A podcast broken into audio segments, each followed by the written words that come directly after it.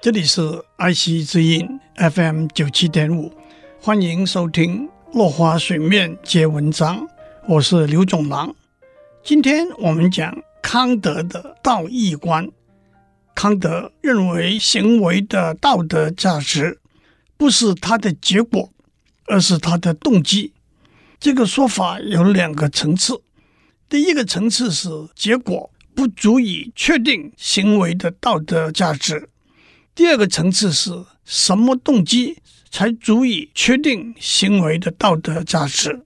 让我们先看一个例子：有一个小朋友拿着压岁钱去买玩具，玩具店的老板大可以抬高价钱，把便宜的玩具卖给这个一无所知的小朋友。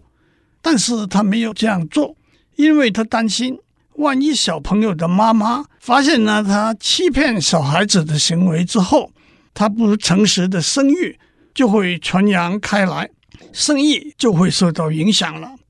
老板的行为是对的，但是动机却缺乏道德。他的动机是维持声誉，希望继续赚钱，而不是为了诚实而做出诚实的行为。另一个例子是。某一所大学为了避免学生作弊，要求每个学生签署一份不作弊的协议书。同时，签署协议书的学生可以得到一张学校旁边披萨店的折价券。虽然我们无法分辨学生是为了诚实而签署这份协议书，还是为了折价券而签署这份协议书。不过买来的诚实当然不是真正的诚实。这两个例子明白地说明了维持商誉和拿到披萨店的折价券这些动机都不足以支持按照原来定价和签署协议书。这两个行为是对的，合乎道德的行为。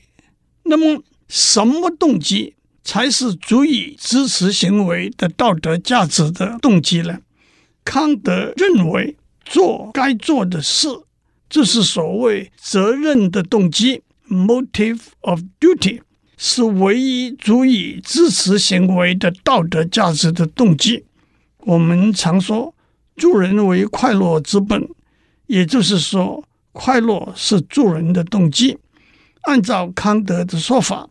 助人虽然是一件好事，但是以一己的快乐为动机而助人，就失去他的道德价值了。换句话说，康德把助人的动机区别为快乐和责任。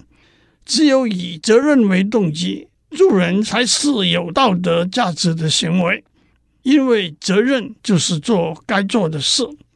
康德又说，为了快乐。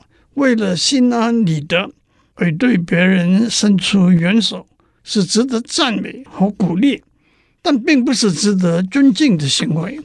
他又说，假如一个人为了某些原因失去了对别人同情、怜悯的心怀，却依然能够向别人伸出援手，那才是真正有道德价值的行为。孟子说。顺民于庶物，差于人伦，由仁义行，非行仁义也。意思是顺明白事物之间的道理，体察人和人之间的关系，因而知道应当遵行仁义，而不是因为知道了仁义的好处才遵行仁义。也就是说，只有以遵行仁义作为目的和结果，而不是获得好处的手段，才是有道德价值的行为。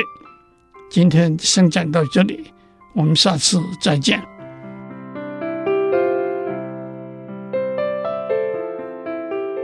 以上内容由台达电子文教基金会赞助播出。